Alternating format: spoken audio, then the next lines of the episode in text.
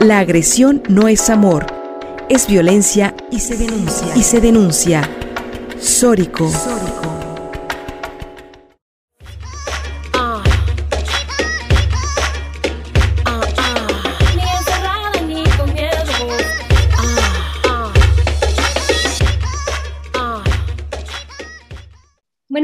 Estamos de regreso en Sórico. Hoy el tema que estamos reflexionando es los mitos del amor romántico. Y bueno, para hablar de eso está con nosotras a dos compañeras de la colectiva Antimusas, Erika Jiménez y Erika Sánchez. Y bueno, nos comentaban antes de ir al corte que en estas ah, fechas, ah, rumbo al 14 de febrero, pues van a tener un taller, ¿no? Y si nos pueden recordar eh, sus redes, en donde las personas que nos escuchan pueden acceder a más información del taller, seguir sus reflexiones? Sí, muchas gracias. Eh, pues bueno, en Facebook tenemos nuestra página, eh, estamos tal cual como Antimusas, así nos pueden encontrar, este, o arroba antimusas. Y en Instagram también este, tenemos Instagram, es arroba antimusas.gdl. Eh, igual ahí vamos a estar subiendo la información. Yo creo a más tardar este fin de semana eh, se sube la información del próximo conversatorio, que es en una semana. Este, y bueno, también aprovechando, pues mañana vamos a estar en un Facebook Live eh, platicando con Clitoralia, que igual pueden encontrar la página este, en Facebook. pues ahí vamos a estar charlando igual sobre todos estos temas. Sí, muchas gracias. Bueno, pues ahí están esas maneras para, para estar ahí en contacto con ustedes en Antimusa y de seguro tendrán eh, muchas eh, chicas. ¿Es solo para chicas y, chicos también? ¿Solo para mujeres? ¿Para hombres? ¿Cómo es la dinámica? La actividad está abierta al público en general. Sí pueden ser, eh, bueno, Antimusas es, es exclusivo para mujeres, pero el Facebook Live que vamos a tener sí es abierto. Oigan, y para hablar un poco más de estos estereotipos, ¿no? De, para que eh, las personas que nos escuchen y que tal vez se puedan sentir identificadas, identificados con estos estereotipos que comúnmente se reproducen en las canciones, ¿no? En la música, las telenovelas, los comerciales, etcétera. Este de la media naranja, este de, del amor para toda la vida. A ver, platíquenos un poco acerca de estos mitos del amor romántico. Los mitos del amor romántico eh, están como agrupados en cuatro pequeños como categorías. Una es el los que están enfocados a que el amor todo lo puede, ¿no? Esta, esta falacia de que con amor podemos cambiar todo, sobre todo estas, eh, está enfocado a, a la omnipotencia del amor y con ello se normaliza el conflicto. Se, Mm, también está esta creencia de que los polos opuestos se atraen. Y inclusive en este mismo grupo de mitos se encuentra el que eh, o se normaliza el maltrato, porque al estar normalizando el conflicto no se ve una como resolución o acuerdos en común, sino que es, es normal que las parejas se peleen, pero en realidad tendría que haber habilidades sociales para resolver esas situaciones y no generen un problema. También está mm, eh, este mito de que el amor verdadero lo perdona todo y en ese justificación puede llegarse a aceptar diferentes tipos de violencia. Por eso es que consideramos que son peligrosos. Sí, pues entra, por ejemplo, esta clásica frase de si no me pega, no me quieren, ¿no? Y luego ya en las redes sociales feministas y las colectivas escuchamos que dicen, si te pega, no es amor, ¿no? Si te violenta, no, no es amor. Eso es parte de la desmitificación del amor romántico. Claro, y que lo vemos en todos lados, ¿no? El otro día veía una película para, para adolescentes, eh, bueno, como la clásica historia de amor entre una chica y un chico, y pues en realidad era una historia en donde se naturalizaba muchísima violencia, ¿no? Sobre todo en celos que, que se romantizaban un montón, como el, el, chico malo, ¿no? El chico rudo, eh, también la violencia emocional ¿no? Ahora esto que le dicen el ghosting, ¿no? El dejar de contestar mensajes, por ejemplo, simplemente eh, dejar ese vínculo. Em, eh, afectivo, ¿no? Que se había creado sin, eh, sin decir nada, ¿no? Es decir, pues esta nueva naturalización de la violencia que, que está en todos lados, ¿no? En las películas, en las canciones, y que definitivamente, pues ahí es como la primera escuela, ¿no? En donde aprendemos que, que pues, la violencia es amor. Exacto, eh, y podemos encontrar pues todos estos mitos que se, que se van desprendiendo de estos cuatro que mencionaba Erika, ¿no? Este como eh, por ejemplo, este rollo de los celos, ¿no? También como el que hay que sentir celos para demostrarle a la pareja que pues que la amamos, ¿no? Que nos importa o que nos interesa. Y de pronto ya en una relación es hasta normal, entre comillas, que este que alguna de las partes se sienta herida porque la pareja no siente celos, ¿no?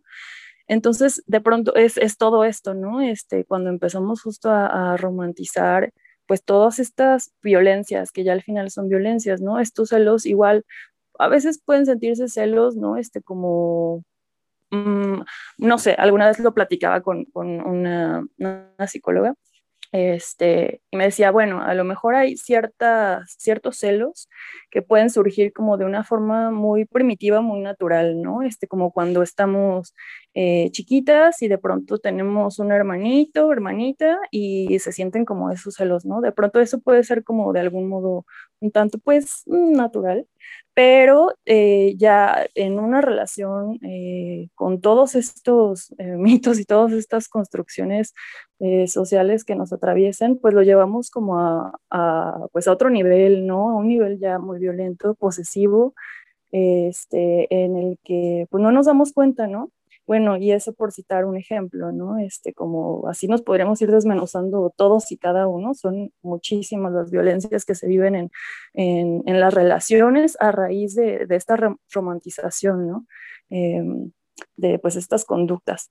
Entonces, este, pues bueno, y eso viene eh, como respondiendo un poco también la pregunta que nos hacían, eh, pues también tiene que ver con las formas, justo los roles de género, ¿no? Las formas en las que nos enseñan a, pues tal cual, a vivir, ¿no? Y a desenvolvernos en la sociedad, a las mujeres y a los hombres. Y pues es distinto y sigue siendo como muy distinto, ¿no? Ahorita se empiezan como a, querer cambiar un poco esas formas, pero todavía falta un montón de trabajo en eso, ¿no? Em, como desde, por ejemplo, cuando estamos eh, bueno, a, las infancias, ¿no? Este, los juguetes, incluso en los comerciales mismos, este, se venden los juguetes de los niños como los carritos, ¿no? Los juguetes de aventura, de acción, este, de, pues más de esto de, hacer, ¿no? Y de aventurarse, el deporte. Y a las mujeres, eh, pues están todos, todos los juguetes de los cuidados, ¿no? Este, los cuidados de el hogar, de que la cocinita, este, eh, los cuidados de, pues de, los hijos, de las hijas, ¿no? Este, como los muñequitos, este, de que la bebé o el bebé, ¿no? Y de que la comidita o de que eh, la casita. Entonces, pues bueno, o sea, mm, así, si nos vamos así como analizando todo, nos vamos dando cuenta pues de todas esas diferencias que, que si se combinan con todo esto del amor romántico, pues, pues nos llevan a, a donde estamos, ¿no? De pronto a relaciones súper violentas en donde pues quien tiene el dominio eh, y el poder es el hombre, ¿no? Eh, pero pues bueno, por eso queremos como estar tratando este tema y hablándolo y hablándolo y hablándolo para desmenuzarlo y, empezar a salirnos de eso, ¿no? Y pues como tomar como esa conciencia y ese, ese pues poder de nosotras mismas, eh, poder salirnos, ¿no? Porque claro que la responsabilidad recae en, pues digo, en toda la sociedad, ¿no? Y en, y en enseñar a los niños a, no ser violentos, ¿no? A, respetar, a que nos traten por iguales, pero falta un montón, entonces tenemos que ir también nosotras como eh, tomando como esa, mm, pues esa batuta, por necesidad. Claro, y sobre todo recalcar esa necesidad, ¿no? De desmitificar todos estos mitos, o sea, porque pues pueden ir desde los celos, ¿no? Hasta pues incluso la violencia feminicida, ¿no? Incluso, eh, no sé, qué nos puedas comentar tú, Lupita, ¿no? Eh, con tu análisis y estudios sobre el feminicidio en Jalisco, en donde claramente pues también había muchos mitos del amor romántico rodeando esos esos, asesinatos de mujeres, ¿no? En donde muchas veces los medios de comunicación, los periódicos, los catalogaban como crímenes pasionales, ¿no? O, de amor incluso. Sí, sin duda, esto que mencionas es fundamental porque las raíces de la violencia feminicida ahí están, ¿no? Eh, por eso es tan importante desenmascararlo, desmitificarlo. Efectivamente, yo que tengo eh, haciendo un análisis y documentación de los casos de feminicidio en el Estado desde 1997 a la fecha, pues un número muy importante de estos casos eh, se dan por el ejercicio de control sobre el cuerpo y sobre la vida de las mujeres, ¿no? Es decir, cuando las mujeres toman control sobre su vida por alguna cosa que puede ser eh, eh, pequeña para, para algunas de nosotras, que nos puede parecer pequeña, ¿no? El decidir estudiar, decidir trabajar, decidir comprarse un celular, decidir comprarse una falda, decidir es decir, tomar una decisión sobre su persona y esto desencadenó un ejercicio de control de su pareja para privarla de la vida, ¿no? Los casos más frecuentes los, los tenemos en, en aquellas mujeres que deciden no iniciar la relación. Tenemos el caso emblemático de Gaby, ¿no? Esta chica que fue asesinada por este tipo que cuando ella, eh, le pidió ser su novia, Gaby le dijo que no, no quería ser su novia y él decidió matarla, ¿no? Eh, y, quién le dijo a este tipo que podía decidir sobre la vida de una mujer que le, que le rechazaba emocional y amorosamente, ¿no? Es decir, que no quería entablar una relación amorosa con él. Bueno, pues ahí están todas las canciones, todos los estereotipos que todo el tiempo le repiten a los varones que pueden hacer con las mujeres lo que quieran, ¿no? Si no es mía, no es de nadie, ¿no? Y las matan. Y también las situaciones de violencia, no solamente cuando eh, tratan de iniciar una relación, sino también cuando deciden terminar la relación. Es decir, cuando deciden eh, divorciarse, separarse, no continuar la relación, es cuando las mujeres se encuentran en un mayor riesgo y vulnerabilidad de vivir, de sufrir violencias y de sufrir feminicidios. Por eso es tan importante pues estar informadas, estar, eh, acercarse a estos espacios que Antimusas tiene para detectar con tiempo todas esas señales de alarma que les pueden ir brindando a las mujeres herramientas para, para, para defenderse de, de, ese amor romántico que, que se los meten en las venas por todos lados, ¿no? También hay como una parte interesante que es, hemos estado descubriendo de que en realidad todo este tema del amor romántico lo que busca es el despojo del cuerpo, no solamente de nuestras emociones, también de nuestro físico. Y con esto que mencionas, eh, me hace mucho clic escuchar lo de la posesión, ¿no? O sea, en realidad todo el amor está orientado a privatizar los cuerpos, porque está, sobre todo el amor romántico, sea, ya no puedes decir que es tu compañera porque es mi novia, es mi pareja, es mi esposa, es un sentido de propiedad sobre la, sobre la otra persona que lo que lleva pues es un control relacional que también está sustentado bajo parámetros eh, como lo, que es la familia, ¿no? Esta institucionalización que beneficia pues a la organización social precisamente para que las mujeres tengan como una carga eh, laboral, una carga social, que llegue a cansar sus cuerpos de toda esta carga mental que luego le comentó a Eric que me siento como abducida, ¿no? Con tanta información que nos dan sobre cómo tendríamos que amar y que los mitos del amor romántico eh, pues están sosteniendo esta estructura para que ah, las relaciones sean exclusivas, que estén orientadas hacia el matrimonio, a esta creencia de que el verdadero amor es eterno, de que tenemos que buscar siempre un complemento, eh, tenemos que buscar siempre estar emparejadas. Y como dice, si una mujer decide no emparejarse o no creer en este modelo, su vida corre riesgo, porque es lo que pretende como el sistema socializar, esta pedagogía del miedo. Si eliges por tu cuerpo, siempre vas a estar en una posición de vulnerabilidad. Por eso también tratamos mucho este tema como de la, la diversificación de los afectos, ¿no? O sea, como pues empezar a trabajarnos en nosotras esta cuestión de, de que ese amor desmedido que en algún momento llegamos a sentir por una sola persona, pues poderlo diversificar, ¿no? Poder dosificar así como, o no, ni siquiera dosificarlo, sino como más bien distribuirlo, ¿no? En, ah, primero hacia nosotras mismas, ¿no? O sea, como toda esa energía y ese tiempo que de pronto eh, podemos invertir en, una sola persona, que no somos nosotras, este, mejor hacerlo en nosotras, ¿no? Y a partir de ahí, pues nos vamos dando cuenta de que vamos tomando esta, mejores decisiones en cuanto a con quiénes nos queremos relacionar, ¿no? Este, con quiénes queremos pasar nuestro tiempo, a quienes les queremos compartir este, pues, nuestros cachitos de vida y así, ¿no? Eh, y bueno, y pues la verdad es que para nosotras, este, pues como que toda esta colectivización y el, el estar formando como estas redes de afecto, eh, creo que creo que a todas las que estamos como trabajando en ese en esos pues sí como en estos asuntos este nos ha ayudado bastante no y ha sido como como un como un salvador una salvación no de vida la verdad un salvavidas este porque bueno o sea, al menos para nosotras que somos heterosexuales, este, o bueno, hablo en yo también en lo personal, ¿no? Yo que soy heterosexual de pronto, pues sí, experimentamos este, de una u otra forma con, con hombres, pero con toda esta construcción que, que, traen, lo que traemos, ¿no? Y también con la construcción de la masculinidad que, que, que vienen cargando, pues la verdad es que, híjole, difícilmente es es, pues sí, seguro para una encontrar una relación con alguien así, ¿no? Entonces, este, pues sí es bien importante también como, pues eso, ¿no? Como encontrar otras formas de, de, relacionarnos y de, y de ver al amor, ¿no? Este, porque el amor igual lo podemos encontrar en, en muchísimas otras partes, este, entonces sí, creo que es importante también como hacer hacer ese trabajo, ¿no? Como colectivo y empezar a buscar nuestras redes de afecto, que también al momento de terminar una relación son igual, ¿no? Como nuestros salvavidas. Entonces, este, pues bueno, eh, hay que darle también por ahí.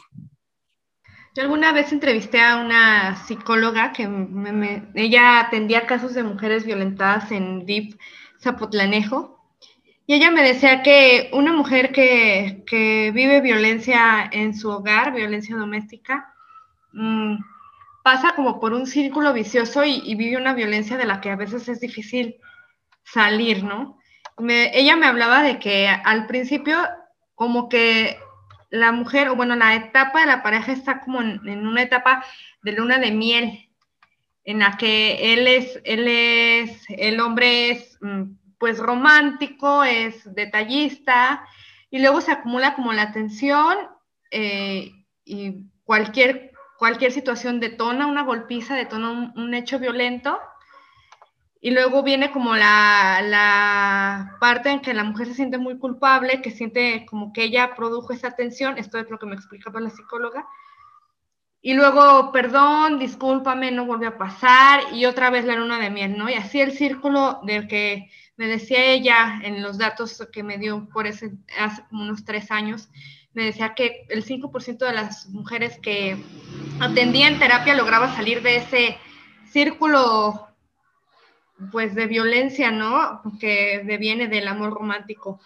¿Qué han encontrado en Antimusas de mujeres o han encontrado mujeres que salen de, estos círculos o, qué es lo que ustedes han logrado o pretenden lograr pues en, en a corto mediano plazo con el proyecto? De las partes importantes es que nosotros reconozcamos que si esa relación en la que nos encontramos nos genera enojo o miedo, eh, no es un lugar seguro para estar, porque estas emociones son un indicador. Por ejemplo, el, miedo eh, se, se aumenta el flujo sanguíneo y también esto es para que nosotros podamos tener como fuerza o tomar decisiones de hacer acciones vigorosas como para defendernos. Entonces el cuerpo lo distingue y tiene y se activa, ¿no? Y en el caso del miedo, pues la sangre eh, se retira del rostro y se enfoca hacia las piernas como, y nos paraliza un instante para para tener la mente como clara y decir, muévete, ¿no? O sea, el, miedo tiene esa función. Entonces, cuando nosotros estamos en una relación violenta, el, nuestro cuerpo nos está hablando y el hecho de saber interpretarlo nos puede salvar la vida, ¿no? Nos puede ayudar eh, a reconocer que esta manera de vivirnos o habitarnos con esa otra persona no es una manera que realmente busque el amor, porque el amor tiene que ver con el bienestar y el bienestar tiene que ver con algo que nos nutra, que nos genere eh, felicidad, un sentimiento de ternura, de relajación, de calma, de satisfacción. Y si es lo contrario, entonces estamos viviendo el apego, estamos viviendo la romantización de este sentimiento y lo que significa es que lo estamos idealizando. Y cuando nos damos cuenta de esto en los grupos, eh, lo que hacemos en Antimusas es acompañarnos, no sentirnos culpable porque hemos estado replicando estos tipos de conocimientos sobre el amor, sino que acompañarnos a deconstruirnos, acompañarnos a desromantizarlos y sobre todo a ver por nuestra salud emocional, nuestra autonomía y construir desde afecto entre nosotras y a veces decimos, ¿no? Si tienes ansiedad, si tienes ganas de llorar, siempre vamos a estar aquí, o sea, porque es nuestra red de afectos. Sí, también, eh, pues retomando esto que comenta Eri, eh, pues es la, intuición, ¿no? La famosísima intuición que, que, luego a la que no le hacemos caso y que creo que hemos aprendido, eh, pues trabajándonos como todos estos temas, a escucharnos, ¿no? A escuchar justo lo que nos dice el cuerpo, lo que nos dice el corazón, la mente, ¿no? Por ahí siempre hay como no sé, como una espinita, ¿no? Que nos empieza como a, llamar, pero también el sistema no, no alimenta como esta parte, ¿no? De escucharnos, eh, más bien como que nos ha, eh, pues, tal cual nos ha como desconectado de nosotras mismas y, y, entonces es una complicación, ¿no? Para, para esto porque no sabemos escucharnos, no sabemos qué es lo que nos dice nuestro cuerpo y de pronto solo estamos haciendo como cosas por, por inercia. Entonces también el empezar a ser conscientes de nosotras mismas, de cómo nos estamos sintiendo, de dejarnos sentir, eh, de no reprimir lo que estamos sintiendo, es también bien importante, ¿no? Y justo pues hemos encontrado que nosotras mismas somos este, hasta las que hemos pasado y vivido estos, estos círculos, ¿no? Estos ciclos de violencias. Y incluso habiendo trabajado todos estos temas, ¿no? Porque está tan arraigado que de pronto es, no, es una de verdad no, no se da cuenta de, de, de todo el problema en el que se encuentra este, o que, no, que nos está envolviendo. Entonces, tener estas redes también de apoyo y de afecto eh, eh, justo hemos descubierto que nos, nos ayudan como a, compartirnos de forma más fácil, ¿no? O sea, como las cosas que estamos viviendo. Y entonces así la, amiga ya nos dice, ¿no? Como de, oye, pero a ver, em, no sé, no sé, nos empieza tal vez a cuestionar desde un cuestionamiento súper amoroso, ¿no? Y de cuidado. Eh, y pues bueno, a partir de eso, pues ya es como más fácil, ¿no? Empezar a identificar como, como estos ciclos y pues teniendo una red de apoyo, es mucho más fácil, ¿no? Es como caer en colchoncito y pues sí, ¿no? Duele como el golpe y todo, pero, eh, pero es mucho más fácil que cuando una está aislada, ¿no? Que también es, es una, es como un factor eh, para, en esto del amor romántico, pues el aislamiento de las mujeres. Pues sin duda hay que eh, buscar tejer redes, ¿no? De, de, apoyo, alianzas para que las mujeres no estén solas en estos procesos. Les agradecemos muchísimo a las dos Éricas por estar acá en esta ocasión. Sin duda, eh, las seguiremos invitando para que nos hablen de estos proyectos que hacen desde Antimusas y desde estos lugares de incidencia feminista en las que ustedes están. Y, por lo pronto, bueno, pues les agradecemos mucho haber participado en este programa. Eh, gracias, Lucía, también productora y conductora del programa. Natalia Rojas también. Y nosotras tenemos una cita la próxima semana. Así es, muchas gracias, Ericas, muchas gracias, Lupita, ah, Lucía, nos escuchamos el próximo sábado.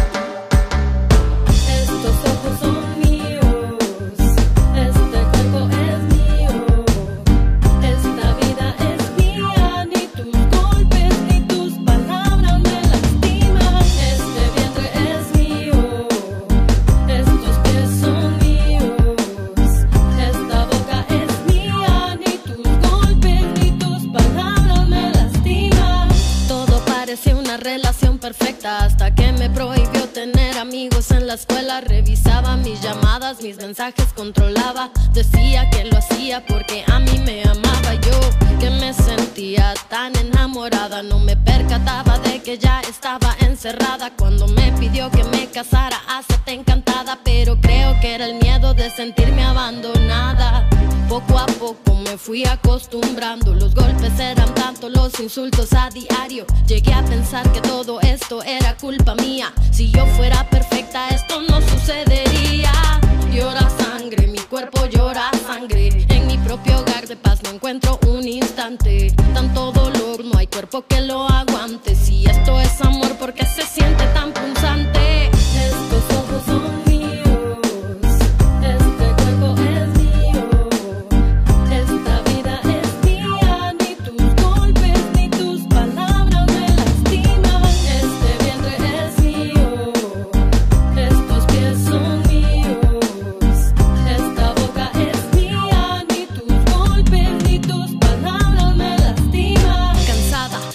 Todas las mañanas, de verme en el espejo y no reconocer mi alma, cansada del silencio y sentirme aislada, cansada de sentir miedo hasta en mi propia casa. No quise maquillarme las heridas en la cara, no quise aceptar llamadas ni disculpas vanas. No quiero más heridas, quiero luchar por mi vida.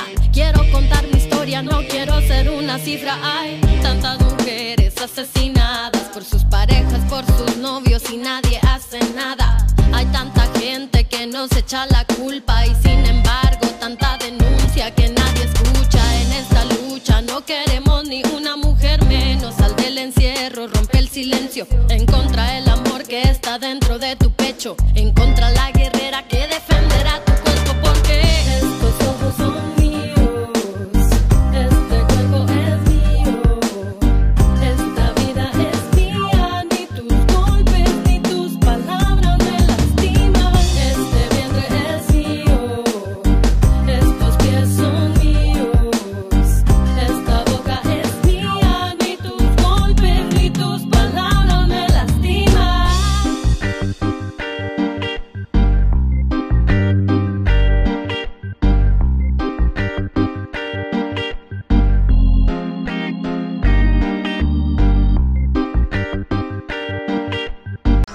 intolerancia, burlas, agresiones y discriminación. Me parece necesario que me llamen matrimonio porque ya hay una institución aquí llamada que consiste en la unión de hombre y mujer.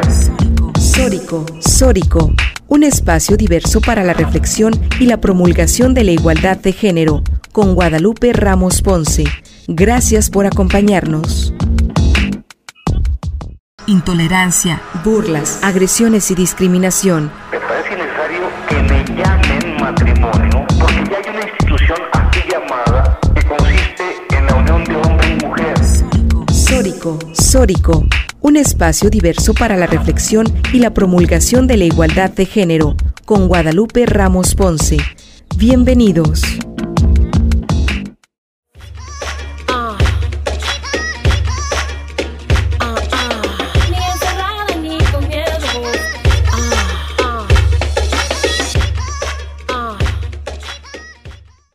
Hola, ¿qué tal? ¿Cómo están? Bienvenidas, bienvenidos a Sórico sin género de dudas. Agradecemos a quienes nos sintonizan esta tarde a través de Radio Universidad de Guadalajara por la frecuencia del 104.3 de FM en la zona metropolitana, el 107.9 de FM en Ocotlán, en la Ciénega, el 104.7 de FM en Lagos de Moreno, en la región Altos Norte, y el 105.5 de FM en Ameca, en la región Valles en este micrófono te saluda con mucho gusto Lupita Ramos y te invitamos a que te quedes con nosotras en esta siguiente hora para compartir y analizar los temas de género. Hay distintas vías para comunicarse, distintas formas de ponerte en contacto con nosotras y agradecemos a, Lucía, quien es, eh, Lucía Castillo, quien es conductora y productora de este programa, que nos eh, comparta cuáles son estas vías de comunicación.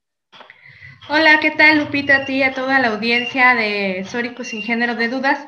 Esperamos que nos escuchen en este o en el momento en el que ustedes lo desean a través de Spotify y, Anchor FM. Estamos ahí como Sórico sin género de dudas con nuestros podcasts de cada semana. En Twitter pueden eh, buscarnos como arroba Sórico Sin Género y en Facebook y YouTube estamos como Sórico Sin Género de Dudas para que se mantengan en contacto con nosotros. Natalia, ¿qué tal estás esta semana? Hola Lupita, hola Lucía. Bueno, un gusto estar aquí otro sábado compartiendo con todas ustedes y sobre todo para hablar de los temas que vamos a hablar el día de hoy con unas invitadas muy especiales. Pero antes, ¿les parece si vamos a las noticias de género? Y bueno, Ah, Docs informó que el Instituto Electoral y de Participación Ciudadana de Jalisco ordenó el pasado 30 de enero el retiro físico y virtual de la imagen contenida, contenida en una de las portadas del semanario La Voz del Sur por considerar la violencia política contra las mujeres en razón de género. Sin embargo, al 2 de febrero del 20 2021, la portada aún estaba en circulación en la página web de este semanario. También ordenó al semanario zapodranense abstenerse de realizar más publicaciones que contengan estereotipos de género en contra de las mujeres. Sí, bueno, pues esta nota es muy importante y además, bueno, yo les comento que tengo información de primera mano porque fui yo y junto con otras compañeras más de, de varias organizaciones y redes quienes interpusimos justo este primer procedimiento especial eh, sancionador que sienta, sienta además un presidente jurídico en Jalisco, en el IEPC, en los tribunales, porque es el, es el primero que se presenta en ese sentido. Y hoy justamente recibí la notificación, eh, bueno, ya había recibido la notificación antes justo de, de estas medidas eh, cautelares que fueron aprobadas por el instituto, en donde se ordena retirar esa publicación y en donde se admite y reconoce que nosotras tenemos la razón. Es decir, que efectivamente se trata de violencia política y ordenan a este medio retirar eh, la, publicación. El, caso sigue, no termina ahí, eh, es todo un procedimiento, eh, ya nos dieron cita para la primera audiencia que será el 10 de febrero y el caso se turna luego a los tribunales, es el tribunal el que determinará la sanción para este medio. Y sobre todo lo más importante es que les quede claro a, quienes dirigen cualquier medio de comunicación que tienen que cuidar mucho cómo comunican eh, en, este proceso electoral. Y que es importante que estos estereotipos de género que, son tan comunes en torno a las mujeres que tienen participación política, pues que los vayan desechando porque además esas conductas pueden eh, eh, ser eh, incluso hasta delictivas, puede ser la configuración de un delito el, el promover la violencia política en los medios de comunicación. Así es, Lupita, un tema que definitivamente estaremos observantes de qué acciones eh, se toman al respecto y sobre todo en cara a todo el proceso electoral, que la participación de las mujeres pues sea libre de violencia. En la siguiente noticia, en la primera semana de estar al frente del gobierno federal por la enfermedad del presidente, la secretaria de Gobernación, Olga Sánchez Cordero, se ha pronunciado a favor de la despenalización del aborto, la regularización de la marihuana y de quitar el IVA a toallas sanitarias. Según el diario El País, la funcionaria dedicada a los asuntos internos del país es la primera mujer en ocupar uno de los más altos cargos del gobierno mexicano. Sus comentarios y la agenda que abordan han abierto la puerta a temas que bajo la tutela de López Obrador no estarían en las mañaneras. Estoy muy contenta de que se vaya a procesar esta ley sobre la regulación de la cannabis, ha dicho sobre la legislación del uso de la marihuana. La cuarta transformación es una transformación feminista y hoy tenemos un gabinete paritario ha añadido sobre los cuestionamientos al gobierno para considerar a las mujeres? Bueno, pues eso está en veremos, ¿no? Porque en realidad se habla de gobierno paritarista, se, habla de gobierno feminista y hay un doble discurso, porque en realidad si ya hemos encontrado a, un eh, a un portavoz eh, de la nación misógino y ciego ante las problemáticas de las mujeres, pues ha sido el propio presidente de la República, ¿no? Pero también es cierto que mujeres como Olga Sánchez Cordero, pues han encabezado estas luchas desde hace mucho tiempo, desde que era ministra de la Suprema Corte de Justicia de la Nación, cuando se logró la despenalización del aborto en la Ciudad de México. Y bueno, sin duda, estos significan avances importantes para el país, ¿no? El tema de la cannabis, el tema eh, de la eh, despenalización del aborto y ojalá que estos sean derechos progresivos que no dependan de una persona que luego quiere someter a consulta los derechos de las mujeres cuando los derechos humanos no se ponen a consideración absolutamente de nadie, se cumplen. Así es, y pues efectivamente seguimos eh, observantes, seguimos críticas y sobre todo por eh, pues las acciones que sí han llevado a, cabo en contra de los derechos de las mujeres, que como ya lo mencionabas, pues han sido bastantes y bueno, seguimos críticas y seguimos observantes. Y pues bueno, hoy tenemos un tema eh, bastante importante, también hablando de mujeres, hablando de, de febrero, de estas fechas, y bueno, hoy vamos a hablar sobre el amor romántico en vísperas del 14 de febrero, qué hay detrás de estos mitos, qué hay de todas, ah, incluso las violencias, ¿no? que, que enmascaran los mitos del amor romántico, cómo deconstruirlo, cómo hablar de ello, ¿no? Y bueno, para platicar de este tema tenemos invitadas muy especiales, ¿no es así, compañeras? Así es, em, hoy tenemos a, a Erika Jiménez, ella es ecofeminista vegetariana enfocada en diversos proyectos de agroecología, política y feminismo. Ella es integrante de Antimusas, redes de afecto desde el afidamiento y la sororidad para cuestionar y acompañarnos desde el autocuidado. Bienvenida, Erika Jiménez. También nos acompaña Erika Sánchez. Ella también es integrante de la colectiva Antimusas. Eh, actualmente trabaja en Mi Mujeres GDL y forma parte de la cooperativa Huacal desde el 2012, a raíz del movimiento estudiantil, Yo Soy 132 participó activamente con temas de justicia social y participación ciudadana. Del 2015 al 2017, más o menos, formó parte de la, de la colectiva Calle Sin Acoso. Bienvenida, Erika, Erika Sánchez. Hola, muchísimas gracias por la invitación. Este, la verdad sí estamos muy contentos de estar por acá hablando de este tema. No, pues gracias a ustedes, las dos Éricas, es un gusto tenerlas acá en Sórico. Y bueno, incluso yo creo que habrá oportunidad en otra ocasión hacer otro programa especial para hablar de estos temas que ustedes tienen esta expertise, ¿no? Me encantó esto del ecofeminismo, que hay, que mucha gente luego no entiende a qué nos referimos cuando hablamos eh, de estos temas eh, y, de estos proyectos que tienes, Erika Jiménez, acá en, en, este espacio feminista en donde tú haces incidencia política, proyectos de agroecología, política, feminismo. Ya habrá oportunidad de hablar de eso también. Eh, pero en este momento, hoy, de cara a este 14 de febrero y todo lo que comienza a sobre todo comercialmente, a impulsarse en torno al amor romántico. Yo creo que es momento también de desenmascarar este amor romántico y de cómo es la simiente de muchas violencias. Eh, nos gustaría, por supuesto, escuchar lo que ustedes tienen que decirnos al respecto, Erika Jiménez y Erika Sánchez, las dos Ericas. Bueno, este, híjole, pues la verdad es que son un montón de temas, ¿no? Que surgen y que se desprenden de, de todo esto que tiene que ver con el amor romántico. Este, que bueno, ni siquiera sé por dónde empezar, pero sí es un tema como muy importante porque nos atraviesa, yo creo que a absolutamente todas las mujeres, ¿no? Eh, yo creo que desde chiquitas a todas nos, nos vinieron con, pues con esta carga cultural, ¿no? Este, en donde vemos al amor, eh, pues reflejado en una pareja, ¿no? Y es una pareja monógama eh, heterosexual, ¿no? Entonces, este, bueno, a partir de, de esos constructos, pues vamos a ver que que influye muchísimo, ¿no? En, no nada más como en, en, esta parte del tema del amor, sino en muchos otros aspectos, ¿no? Y pues bueno, qué, qué bueno que abran estos espacios y que pues sigamos como poniéndolo sobre la mesa, ¿no?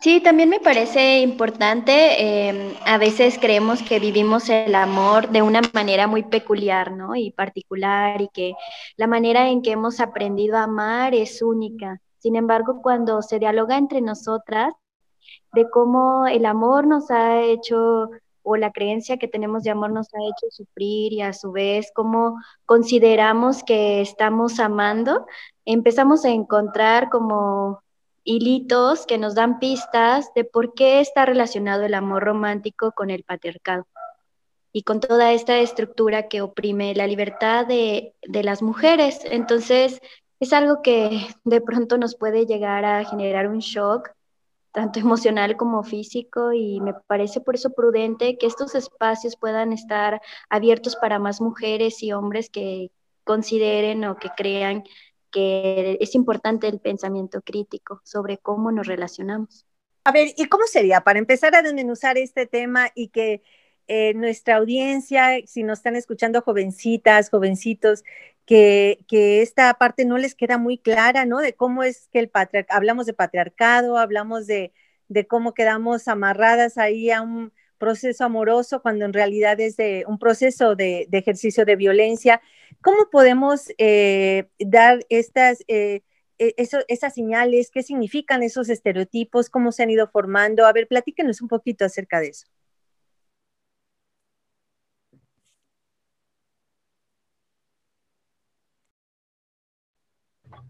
Podríamos comenzar con Erika Jiménez, si gusta.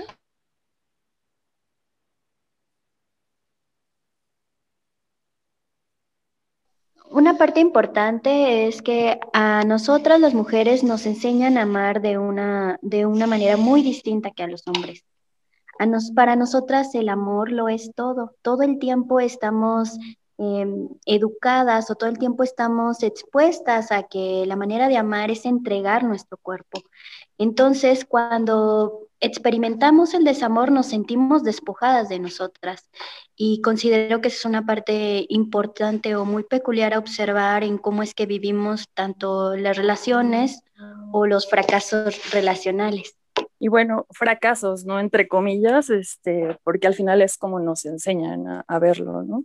O es como hemos aprendido, eh, pues sí, a ver este tipo de, de situaciones en las que mm, ya no estamos con una pareja, ¿no? O, en una relación, cuando una relación ya no funciona. Y bueno, pues yo, eh, bueno, también creo que todo esto comienza así desde muy pequeñas, ¿no? Este, creo que me ha tocado ver, eh, pues así poniéndolo como en ejemplos, pues prácticos, eh, pues a, niñas, ¿no? A niñas que, o cuando somos niñas, de pronto nos empiezan a emparejar así de que con el amiguito de la escuela, ¿no? O que, este, no sé, o sea, de que hay los, el hijo de la amiga con, con mi hija y que sí, mira qué bonito se ven. Y empieza por ahí, ¿no? Como a meternos como todo este rollo.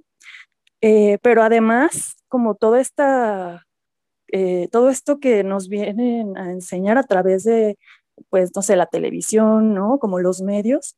Por ejemplo, pues un ejemplo súper claro son eh, las películas de Disney, ¿no? Este, igual llegan a llamar a este tipo de amor como el amor Disney, que es pues el típico, la típica historia, ¿no? De la princesa encerrada en un castillo y este y pues bueno, ella esperando siempre como al príncipe azul que la rescate y pues el príncipe que va a luchar contra todo por ella y, y bueno, y al final terminamos creciendo con estas ideas, ¿no? Este, que se quedan como muy arraigadas, eh, pues sin saber, pero nos vamos dando cuenta que cuando crecemos tenemos como todo esto muy, muy arraigado, ¿no? En nosotras, entonces de pronto tiende a ser como pues una gran complicación en las relaciones, eh, porque nos damos cuenta de que no es así, ¿no? De que la realidad es completamente otra. Y bueno, o sea, así podemos ir como mencionando pues varios ejemplos, ¿no? Que hay, em, que pues al final terminan siendo mecanismos em, en donde pues que funcionan pues para que llegamos como a, a este modelo, ¿no? Este, eh, y, que, y, que, pues también es un modelo familiar, eh, monógamo, eh, monógamo, sea, eh, con una sola pareja para toda la vida, este, pues es heterosexual, heterosexual, ¿no? Hombre, mujer. Entonces, no podemos explorar otras formas porque no, ni siquiera, ni siquiera las tenemos como en nuestro imaginario, ¿no? No, no nos cabe pensar en ellas. Este, bueno, ahorita ya se están como abriendo más las cosas, este, eh, hay más información, etcétera, pero bueno, todavía, pues sabemos muchas generaciones que venimos con eso, ¿no? Claro, y sobre todo esto que mencionan ah, ambas, que, bueno, que estas maneras de relacionarnos pues tampoco son em, casualidad, ¿no? Sino que también pues siguen em, un propósito, ¿sí? Y que ese propósito pues funciona para el patriarcado, ¿no? Que es este sistema, pues, de, violencia en contra de, las mujeres, ¿no? Entonces, en este sentido, pues, para las mujeres siempre ha sido importante em, las críticas, ¿no? A, este amor romántico, y ya lo dijeron, pues, varias mujeres, ¿no? Tengo esta frase de, de Kate Millett, ¿no? Esta feminista radical, que dice que el concepto del amor romántico es un instrumento de manipulación emocional. ¿No? Y, recuerdo a esto que, mencionaba Erika Sánchez de...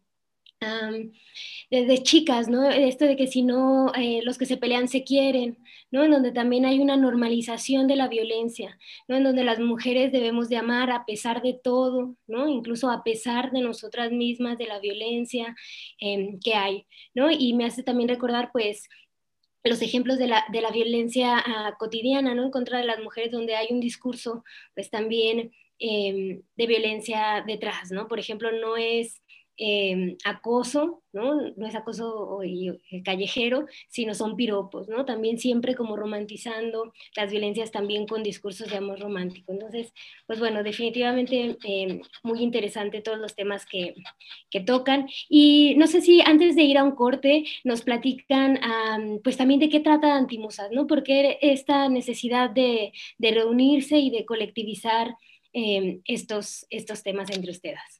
La colectiva de antimusas eh, surge con la necesidad de que podamos nosotras tener un acercamiento desde las emociones más que de los procesos de conceptualización o procesos de, de la academia.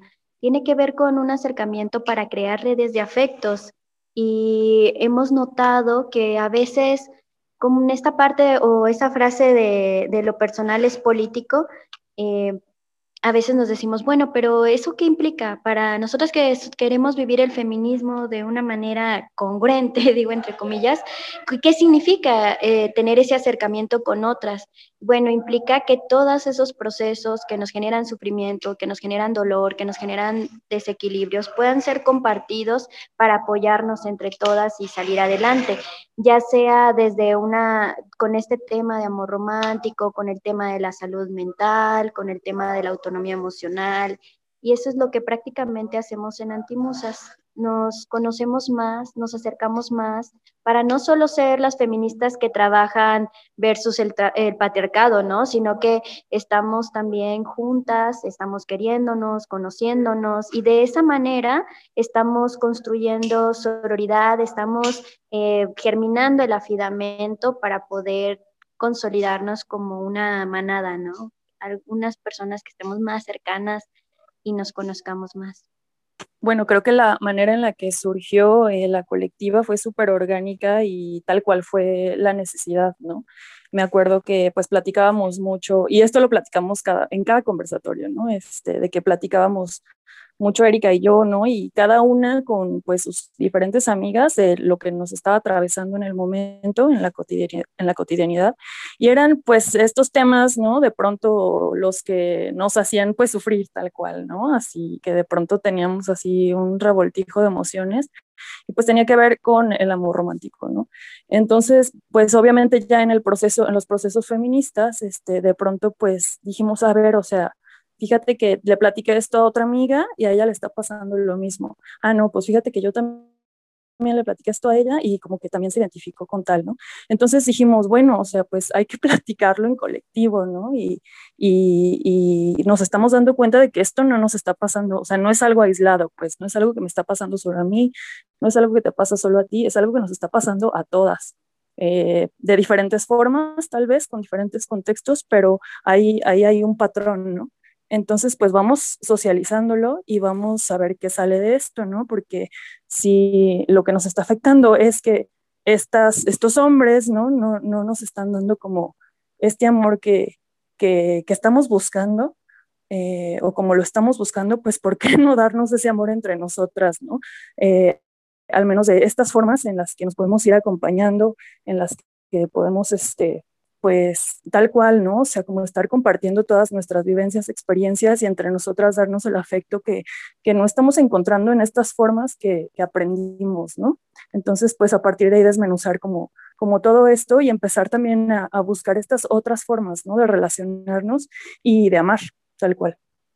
También me parece importante como el hecho de que hayamos escuchado siempre la frase de que el amor es el opio de las mujeres y a veces parecía que era algo complejo de entender, pero ya cuando investigábamos más nos dimos cuenta que claro, porque tanto el opio como el amor generan una sensación de relajación, de bienestar, de gratificación y de ausencia del dolor.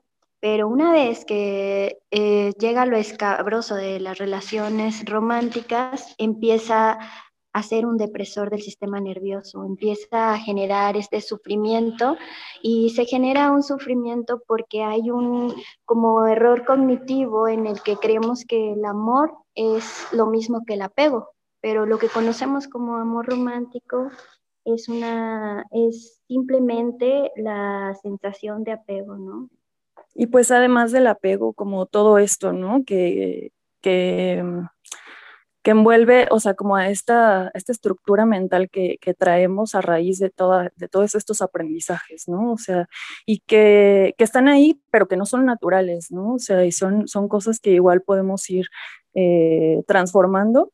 Claro que cuesta un montón y duele un montón, pero creo que vale muchísimo la pena, ¿no? Que podamos como meternos como a, a esos procesos de, pues, de introspección, reflexión y pues ahora sí que de construcción, que son, pues probablemente son interminables, ¿no? Pero, este, pero de algún modo sí ayudan, creo, a, llevar una, una vida y, y, una forma de relacionarnos con una misma y con las demás personas, eh, pues más sana.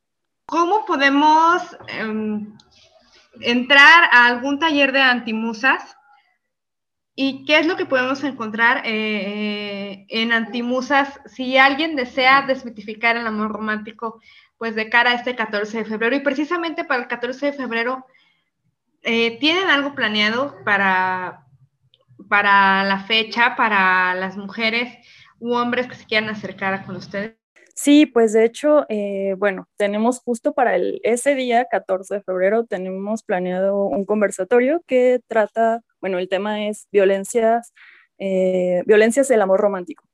Este, entonces, pues eso, ¿no? Este, pues que, que, le caigan. Igual ahorita todavía no tenemos el cartelito, ya se los, ya va a estar este, en estos días, igual se los pasamos, pero pues bueno, constantemente tenemos este, conversatorios con todos los temas que van surgiendo.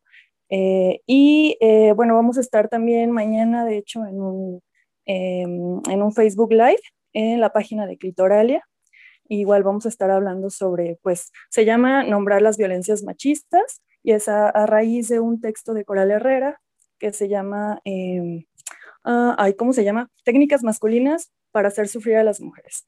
Entonces, bueno, este, igual que no, nos escriban a la página y pues ahí estamos en contacto y para que sigan, ¿no? Este, como las diferentes actividades que, que, que pues van a surgir. Bueno, pues definitivamente muy interesante eh, este evento. Vamos a seguir dialogando de él al regreso del corte. Eh, vamos a un corte y regresamos.